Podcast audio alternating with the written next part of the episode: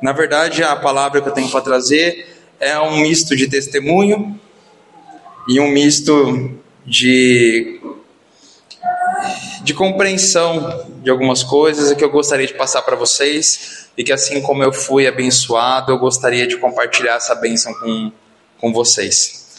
É, para quem não sabe, eu estou aqui trajando uma, uma camisa bem chamativa, mas para quem não, não sabe o, o que é, é um ministério. Eu vou resumir assim de uma forma que eu compreendi. É um ministério, um programa, algo que Deus colocou no coração de alguns homens, e eles começaram isso para que pudessem fazer a vontade de Deus dentro de um tempo difícil que a gente está vivendo, um tempo de muito ataque, principalmente nas famílias e que começa nos homens. Então eles começaram um movimento, um movimento muito muito forte e um movimento voltado aos homens. Então, para quem não conhece, o movimento chama Legendários e eles trabalham focados com os homens. É, nós temos aqui algumas pessoas, eles vieram para Maringá ano passado. É, o Galaor, né, próximo daqui, o Galaor já faz, já faz parte, né, então ele também é um legendário hoje. Mas resumindo, né, existe um processo para você se tornar, se tornar legendário. E eu estou aqui hoje estou fardado por pelo motivo de estar dando esse testemunho e para que sim vocês também conheçam e, e, e, saibam né, que existe esse movimento e é um movimento muito abençoado. Eu tenho visto Deus agir grandemente em, em homens, é, em famílias, mas começando pelos homens. E eu gostaria de dar aqui meu testemunho, começar com meu testemunho que eu mesmo, na verdade, quando me falaram, quando comentaram, eu não queria ir. Então, é muito assim, o meu desejo, o meu coração, eu pensei, para quê? Eu vou pagar para ir para um lugar, para ficar longe da minha família, longe de tudo que eu estou fazendo. Eu tenho tanta coisa para fazer, tanta coisa para resolver. O que, que eu vou fazer lá? É só mais um retiro, né? E a gente já foi em tantos retiros, mas eu falo, eu consigo, eu consigo conversar em Deus em casa. Eu tenho uma família é, que está tudo em, em, paz. A minha relação com minha esposa, a minha relação com minha filha, está tudo tranquilo. Por que, que eu preciso ir para lá? E eu falei, não, acho que não é para mim.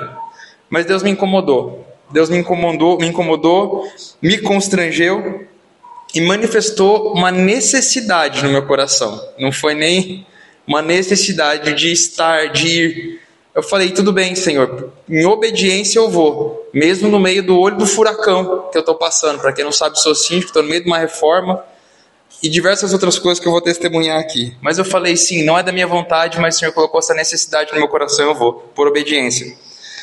E, e aí começou a preparação. Vai atrás de equipamento, não é algo, né? Tem uma lista, você tem que seguir a lista, muita coisa. E eu fui atrás, montei e estava tudo certo. Tudo certo pronto, peguei a mochila, montei a mochila, a mochila deu super grande, estava ali prontinha, preparada para ir. Aí, acho que Gilmar tinha comentado aqui antes, aí começou.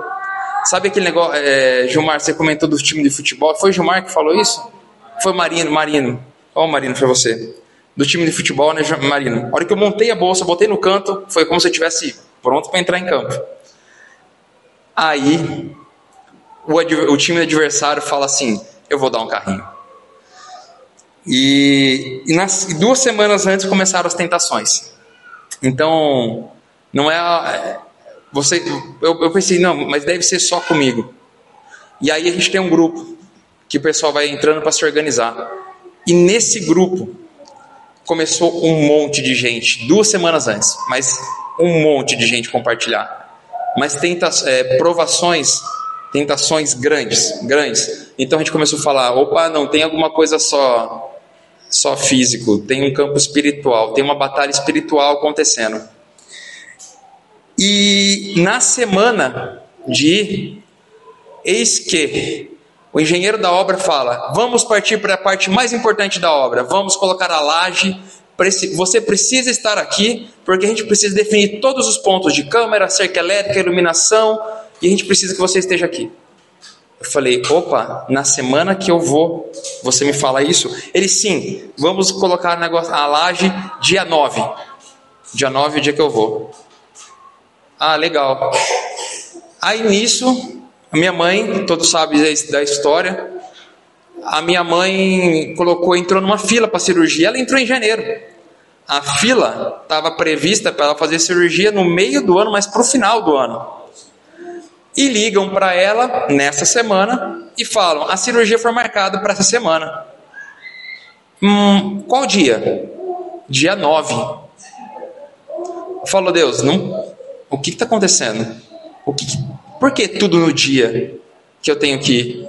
Né? Eu liguei para um amigo meu que estava, aquele já é legendário, ele estava na organização, falei, olha, eu não vou desistir, mas pode ser que algumas coisas aconteçam e que me impeçam de ir.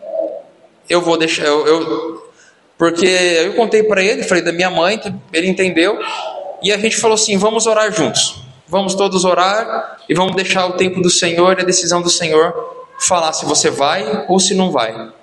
Mas vamos manter a confiança mas vamos manter a confiança de que, de que você vai.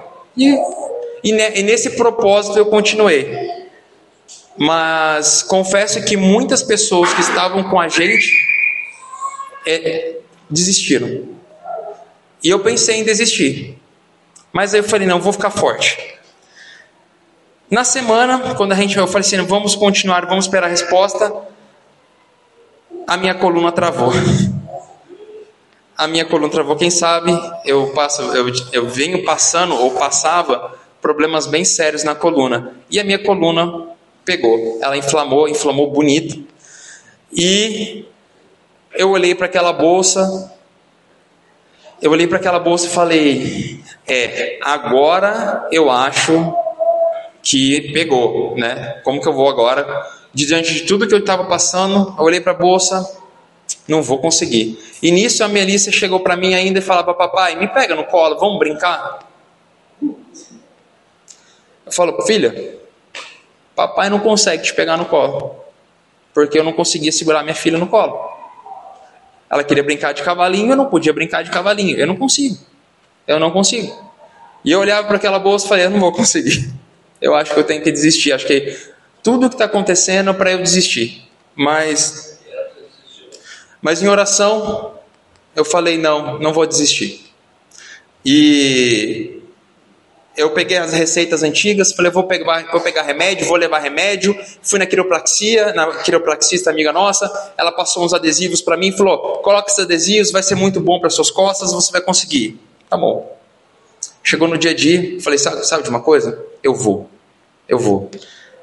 No, no, um dia antes, né, amor? Ligaram do hospital falou: a cirurgia foi desmarcada dia 9 e foi pro dia 13, na terça-feira. E era na quinta que eu ia, foi marcado para terça-feira, quando você retornar. Ah, a obra, eu tinha conversado com o engenheiro e falei: vocês vão, não tem como postergar para a semana que vem? Ele falou: não, não tem como postergar, nós temos que fazer dia 9 e não tem como mexer nessa agenda, porque todo mundo vai concretar, já está com todas as equipes contratadas Dia 8 ele me liga e fala, viu? É, a gente vai concretar dia na, na segunda-feira da semana que vem. Eu falo, ah, beleza. Eu falei assim, então eu vou, eu tenho que ir. E, só que eu não vou levar remédio, não. Não, não vou levar remédio nenhum. Eu vou, eu vou na confiança de Deus e vou assim mesmo. Só que eu ia levar o elástico, o adesivo. Porque a quiropraxia falou, a quiropraxista falou, é muito bom você levar, vai te dar uma sustentação. Mas eu esqueci.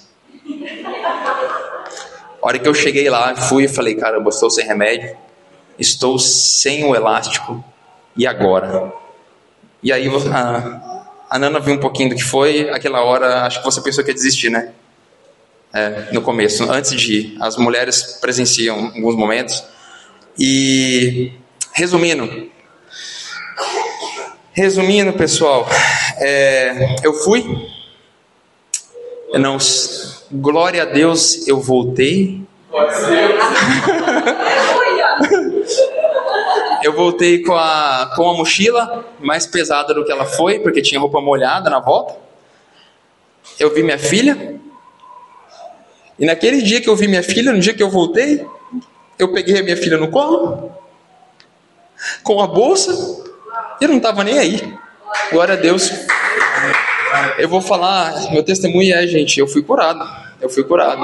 Eu, eu, aquilo que eu passei, eu não vou dar detalhes, não preciso dar detalhes, mas assim, se eu soubesse, antes eu falei assim, gente, é impossível, impossível o que eu, em vista do que eu estava passando. Mas a glória de Deus, glória a Deus, glória a Deus, a Deus agiu, Deus agiu e eu toda a honra e toda a glória para Ele. E eu peguei a Melissa no colo. Né, amor?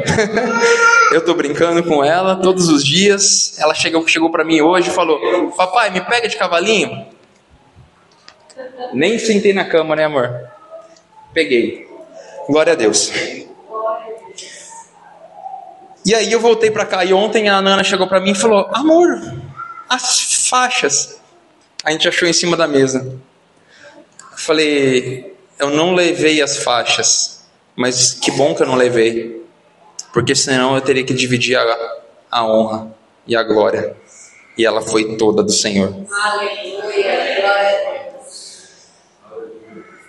Bom, mas a, a benção, a benção não é só física, mas ela é principalmente espiritual. O físico, ele pode a cura física, o nosso físico ele pode ser forte, mas ele é limitado. Tem um ditado que a gente que, eu, que a gente escuta às vezes que é tão pobre que só tem dinheiro. Mas eu vou fazer, eu vou parafrasear e falar que é tão fraco que só tem músculo. Porque ter dinheiro não é ruim, né, gente? Ele, ele nos serve e serve também para a gente abençoar outra, outras vidas. Ter músculos também não é ruim. Força física não é ruim. Aliás, aliás, nosso corpo ele é templo do espírito. E, e por esse motivo, eu até convido aqueles que não estão fazendo exercício a fazerem exercício. Nós precisamos cuidar desse corpo também. Mas aonde é que está a nossa confiança? Ela está no dinheiro? ela está na nossa força física, ela está na arma que a gente guarda em casa para proteção se o ladrão entrar em casa. Isso é interessante, eu estou comentando isso porque eu troquei uma ideia com um irmão muito precioso esses dias a respeito dessa questão de ter ou não ter uma arma em casa para se defender em tempos difíceis. Como cristão, como é isso? E aí esse irmão me respondeu: eu só temo em ter uma arma em casa pela, pela questão de aonde é que vai estar a nossa confiança? Em Deus ou na arma que a gente guarda em casa? Então eu volto a fazer a pergunta: onde é que está a nossa confiança? Lá, lá na montanha, eu descobri que a minha confiança estava nas minhas próprias forças. Que o meu sustento, e quando eu falo sustento, eu estou falando em, em sustentação, equilíbrio, as minhas costas, que estava sobre as minhas próprias forças. Ou seja, eu estava lutando as minhas guerras de forma errada digo com as armas erradas e com a confiança nas coisas erradas, principalmente confiando em mim e não em Deus. Talvez esse era o peso que eu carregava nas costas e fazia com que eu tinha, tivesse tantos problemas. E lá, quando eu estava meditando sobre isso, eu lembrei das palavras de Jesus em Mateus 11, 28 a 30. Vinde a mim todos os que estáis cansados e oprimidos, e eu vos aliviarei. Tomai sobre vós o meu jugo e aprendei de mim, que sou manso e humilde de coração, e encontrareis descanso para as vossas almas. Porque o meu jugo é suave e o meu fardo leve. Nesse aqui, nesse texto, Jesus exorta que, que o seu evangelho é suave e a, e a implicação do evangelho nas nossas vidas ela é leve. Em contraposição do que naquela época os judeus, líderes judeus faziam, colocando que a salvação era por obras. Mas Jesus, com esse jugo leve, ele nos trouxe que a salvação é pela graça. E os ensinamentos do, dos fariseus eram pesados, né? porque eles viviam um legalismo, uma, um legalismo de uma lei extrapolada, não é a lei de Deus. Eles extrapolaram a, a, a lei. E eles ficavam muito firmes nesse legalismo. Mas com, assim como eles, nós também nós criamos e vivemos sob jugo das nossas próprias leis às vezes. Por exemplo, às vezes nós mesmos cobramos para que, para que nós possamos ser salvos, a gente precisa orar ao acordar, ao deitar, fazer jejum uma vez por semana e assim vai. Nossa salvação não depende disso. Isso é muito bom. Isso isso vai fazer com que nós tenhamos intimidade, nós, nós tenhamos várias bênçãos, mas isso não nos traz salvação. A salvação é mediante a graça. E somente isso. Não que a lei não que a lei de Deus também não seja importante, pelo contrário. Assim como eu disse, a lei de Deus revela a vontade divina e ela nos orienta a respeito dos, dos princípios morais de Deus. Mas se a lei for vista, a lei, eu digo tanto a lei divina quanto essas leis que nós criamos e até os próprios judeus criaram, se elas forem vistas como meio de salvação, e aqui a gente pode pegar somente a lei de Deus, ela acaba resultando num jugo de escravidão, visto que ninguém, ninguém de nós é capaz de cumprir essa lei. E, e Cristo, Cristo foi o único que cumpriu essa lei. E ele cumpriu de forma perfeita, definitiva e eficaz. Portanto, ele é único. Ele é o único qualificado, que tem a qualificação necessária para nos oferecer a salvação. E por isso, eu repito, a salvação é somente pela graça. E mediante, assim como estávamos falando aqui agora, Gilmar, mediante a fé, a fé em Cristo. E o compromisso que Jesus quer de nós, ele não é um compromisso opressor.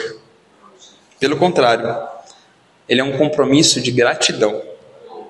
Por isso ele é suave e leve. O que ele espera de nós, termos apenas fé.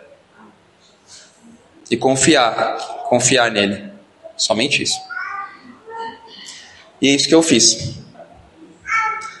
Para a honra e glória do Senhor, foi isso que eu fiz. E de fato, o jugo de Jesus é leve. É leve. E eu posso dizer para vocês que a bolsa, que tudo. Gente, o jugo de Jesus é muito leve. Porque o que mais importa é a salvação e Ele nos oferece de graça. Quem somos nós para reclamar de qualquer outra coisa? Mas confiar em Jesus não quer dizer que a gente não precisa tomar alguma atitude. Não significa que a gente precisa que a gente vai cruzar os nossos braços e ser omissos em relação a tudo que ocorre ao nosso redor. Pelo contrário, nós somos chamados, nós somos intimados por Jesus a levar o Evangelho a todas as nações. E quando a gente fala em levar o Evangelho para todas as nações, nós não estamos falando em simplesmente falar do Evangelho para todas as nações. Nós estamos falando de dar testemunho do Evangelho em todas as nações.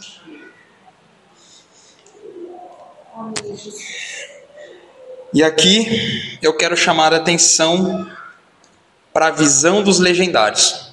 E aqui que é o ponto em que eu queria chegar. Porque o foco desse ministério, o foco desse ministério está em resgatar a hombridade e ter Jesus como alvo. E, e homens, agora eu quero me dirigir a cada um de vocês. Nós fazemos parte disso.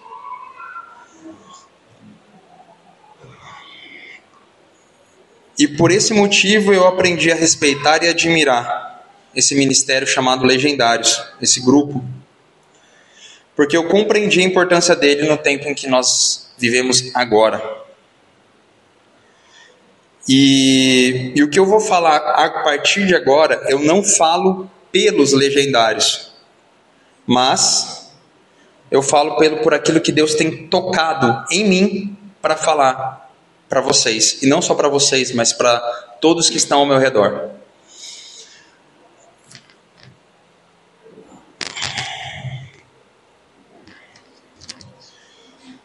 Homens, nós precisamos compreender para que fomos criados. Nós precisamos compreender para o que somos chamados. E precisamos compreender, primeiro compreender, para depois a gente conseguir exercer essa função. Estão preparados? Que é principalmente para os homens isso. Homens, nós fomos criados para dominar. É duro? Duro escutar isso? Isso está em Gênesis. É duro escutar essa palavra? Nós fomos chamados para dominar. Oi?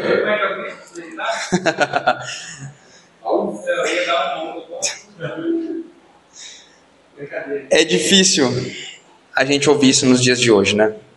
Eu acho que é difícil. E quando eu falo isso, às vezes a gente pensa: será que eu vou ser cancelado? na linguagem moderna, né? Será que eu vou ser cancelado por falar isso? Ou quem sabe, processado? Preso? A gente está vendo vários exemplos por aí. Mas eu reforço, mas eu reforço. Homens, nós fomos criados para dominar sobre as coisas. O motivo de que a gente pensa que isso é difícil e de que a gente pode ser cancelado, ser, ser processado, ser preso, o motivo é que a masculinidade, a masculinidade ela vem sendo rebaixada e o feminismo vem sendo exaltado. Não me entendam mal. Eu não estou rebaixando as mulheres, não estou rebaixando vocês, de forma alguma. Vocês assim como os homens têm seus direitos e seus deveres e suas responsabilidades. Mas sim estou afirmando que os homens foram e têm sido rebaixados. Será que a culpa disso é da mídia? Será que a culpa disso é da doutrinação que existe nas escolas e nas faculdades? Será que a culpa disso é da doutrinação que também ocorre dentro das empresas? Para quem trabalha em empresa grande, sabe do que eu estou falando. Será que a culpa disso é do governo? Homens, a culpa é nossa. Nós temos sido fracos, nós temos sido omissos. A culpa é nossa. Se a gente for o Cláudio, um tempo atrás, deu uma palestra sobre islamismo. Eu lembro muito bem dessa palavra, Cláudio. E como o islamismo cresce no mundo, como o islamismo cresce nas regiões na Europa e no mundo inteiro. Vocês sabem por que o islamismo cresce tanto? Porque eles têm homens fortes. Eles podem estar seguindo o exemplo da pessoa errada, porque eles seguem o exemplo de Maomé. E pelo que eu me lembro, pelo que eu vi na história de Maomé, isso aqui também é difícil é, falar, né? Porque isso aqui às vezes até pode ser conjurado de morte. Mas Maomé tem um histórico de escândalos, violência e morte. Mas eles são homens fortes, só seguem a pessoa errada. A diferença para nós cristãos é que nós temos como referência Jesus Cristo. E aí eu falo para vocês, a régua é bem mais alta. Nem se compara. Mas como dissemos há pouco, o jugo é suave e o fardo é leve.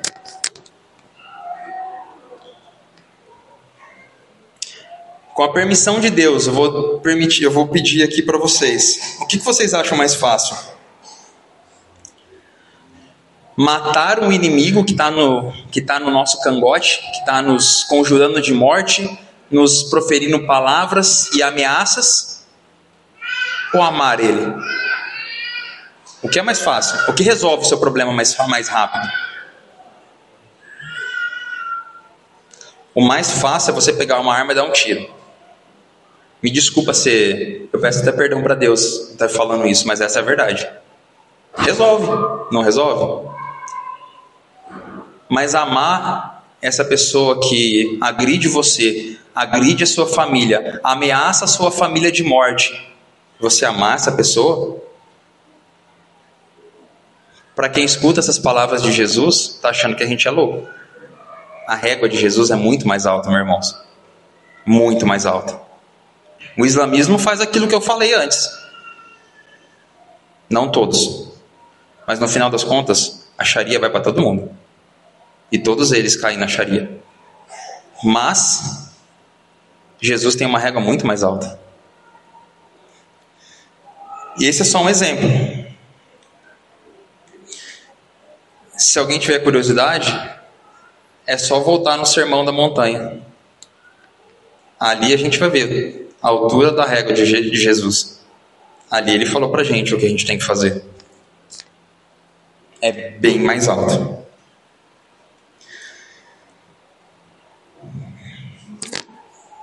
Mas se Cristo foi o único que cumpriu a lei de Deus de forma perfeita, definitiva e eficaz, como a gente falou agora há pouco, e mesmo assim ele se sacrificou por nós, mesmo nós sendo falhos e não merecedores,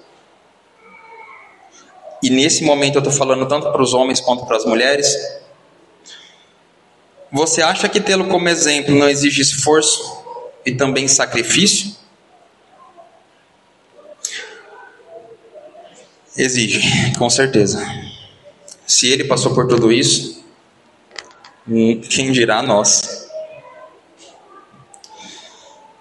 Mas agora só para os homens. A lista divina de obrigações masculinas ela é muito maior que os seus direitos. Isso é muito sério. Nós temos vários direitos, né? Mas a lista divina para o homem tem muito mais obrigação. O pai de família cristão é chamado a, postar-se, a, a portar-se como líder, servo e dar a vida pela sua esposa e seus filhos. É bastante coisa mas é meio subjetivo. Então vamos entrar um pouquinho nesse conceito, vamos tentar colocar algumas aplicabilidades na prática. Homem, você foi chamado para ter compromisso com Deus. Quando você está comprometido com alguém, você faz pouco caso ou se entrega ao máximo? Eu acho que a gente se entrega ao máximo, se a gente estiver verdadeiramente comprometido. Por isso, por isso que todo homem deve considerar o relacionamento com Cristo a sua maior prioridade. E esse é o primeiro passo. O segundo passo é ser um homem de oração. Porque essa é a forma correta de a gente lutar as nossas batalhas, de a gente lutar as nossas guerras. A oração, ela tem o poder de nos fazer dependente de Deus. E ela nos leva a fazer a vontade de Deus. A gente não pode orar por obrigação. A gente tem que orar tendo desejo no nosso coração de estar com o Pai. Essa é a maneira que a gente luta as nossas guerras. As nossas batalhas não são daqui. Terceiro ponto que eu coloquei aqui como importante, na prática, homens, amem as suas esposas. Isso é difícil. Isso é difícil. Porque a medida que Jesus colocou para nós amarmos a nossa esposa não é uma medida qualquer.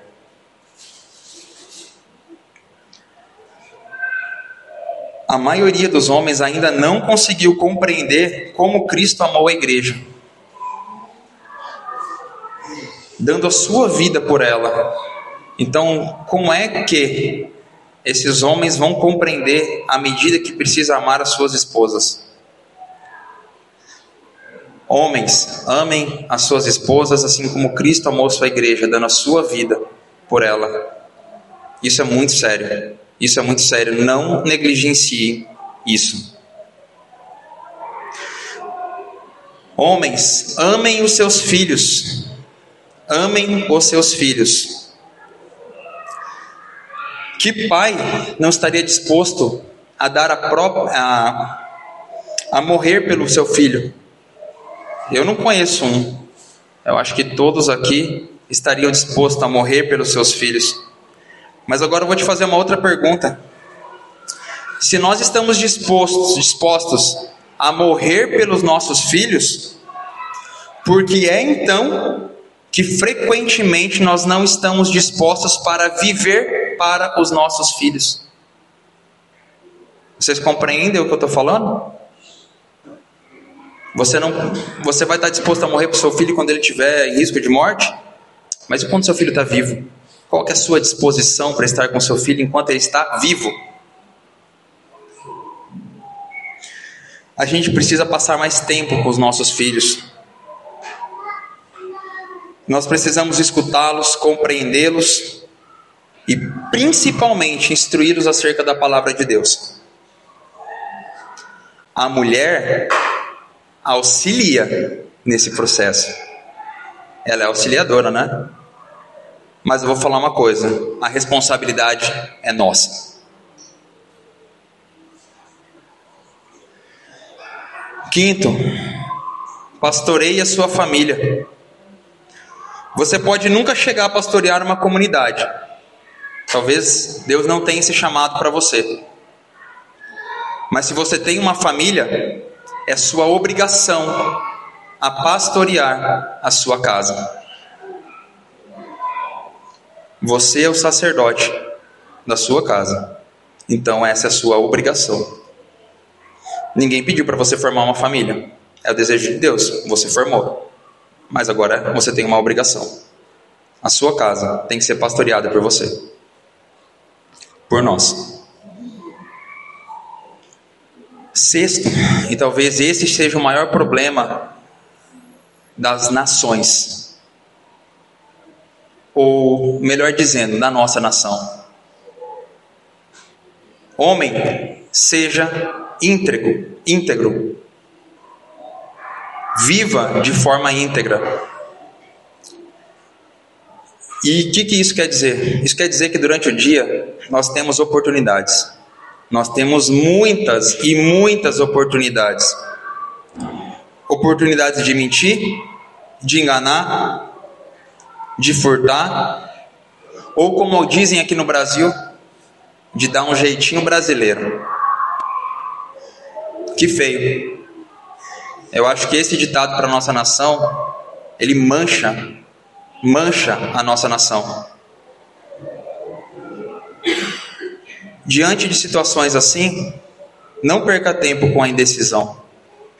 Decida sempre fazer o que é o certo. Nem pense, nem pense na possibilidade. Decida fazer o que é certo. Sete, ser puro sexualmente. Difícil falar sobre isso, né? Ser puro sexualmente. Este talvez seja um dos maiores tabus dentro dos homens, porque esta é uma das maiores armadilhas para o homem. Mas a vontade de Deus é que todo cristão seja puro sexualmente, em seus pensamentos, em suas palavras e também em suas ações. Mas o mundo, ele quer o contrário, e aqui ele ataca feio. Mas aonde você quer estar? No mundo ou no reino de Deus? Comunhão com outros homens. Oito. Isso aqui é muito importante. Diferentemente das mulheres, os homens têm o péssimo hábito de não compartilhar seus problemas, desafios e provações. As mulheres têm uma facilidade maior, né? Mas os homens, não, nem um pouco. Mas os homens, eles têm uma grande dificuldade de fazer isso. Só que é o seguinte, homens, nós precisamos caminhar juntos e nós precisamos ajudar uns aos outros. E para isso, a gente tem que abrir nosso coração uns aos outros. Eu poderia ficar listando muitas coisas, talvez eu foi, foram as que eu, que eu pensei aqui, que são as principais, mas tem muitas outras. Mas eu, eu só quis exemplificar essas para colocar pontos práticos, porque senão eu fico falando no, no genérico e a gente não, não vai para aplicação. E essas são básicas. Vocês podem imaginar uma geração assim? Vocês imaginam uma geração de homens assim? Gente, isso, esse, isso aqui é a geração que Jesus espera encontrar quando ele voltar. E eu vou falar uma coisa: se você não tiver dentro disso, infelizmente você não faz parte daquilo que Jesus espera encontrar. E por mais que você ainda receba a salvação, eu gostaria de agradar o noivo da melhor forma possível, mesmo sabendo que eu não posso ser perfeito. Mas se a gente pode agradá-lo da nossa maneira falha, vamos tentar. Vamos tentar da, da melhor com todas as nossas forças. Falando em geração, nós somos chamados para ser bênção, tanto para a nossa geração quanto para as gerações futuras. E a Bíblia é clara em afirmar que ela não castiga uma pessoa pelos pecados da outra. Glória a Deus, porque senão a gente estava frito. Mas, contudo, ela nos exorta a respeito dos resultados negativos da iniquidade ou da negligência. Em Êxodo 25, 6, estas são as palavras: Não as adorarás. Aqui está falando sobre os dez mandamentos. Não as adorarás, falando das imagens, nem lhes dará culto, porque eu sou o Senhor teu Deus, Deus zeloso, que visito a iniquidade dos pais nos filhos e até a terceira geração, daqueles que me aborrecem e faço misericórdia até mil gerações daqueles que me amam e guardam os meus mandamentos. Deus não vai punir seus filhos pelos atos que você cometeu, mas as suas ações elas vão visitar os seus filhos. eles vão, esses resultados serão apontados para os seus filhos também. Não vai trazer condenação para eles, mas eles sofrerão o resultado. Homem, o que você quer para a sua vida? O que você quer para sua esposa? O que você quer para os seus filhos? O que você quer para os seus netos e as suas futuras gerações? Se você deseja que a sua família, as suas futuras gerações sejam bênção, se posicione. Não negligencie isso. Se posicione. Homens foram criados para dominar, exercendo liderança, amor, proteção e provisão. Essas quatro ações devem ser repetidas no lar, na igreja e em toda a sociedade. Um homem que não exerce domínio sobre aquilo que lhe foi cabido se tornará fraco e desprezível. Um homem que não exerce domínio será ruína para a sua casa. Um homem que não exerce domínio jamais deveria estar à frente de qualquer atividade sacerdotal ou cargo de liderança na sociedade.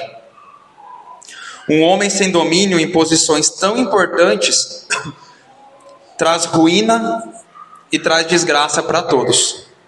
Contudo, exercer domínio requer conhecimento, aprendizagem e dedicação seja no lar, seja na igreja, seja na sociedade. E aqueles que foram chamados ou designados para dominar são os homens, são vocês, somos nós. Portanto, seja homem, exerça domínio, siga o exemplo de Jesus e seja exemplo para sua esposa, para os seus filhos, para os seus netos, para os seus irmãos na fé, para os seus amigos e colegas de trabalho. Enfim, sejam exemplo para todos ao seu redor. Amém.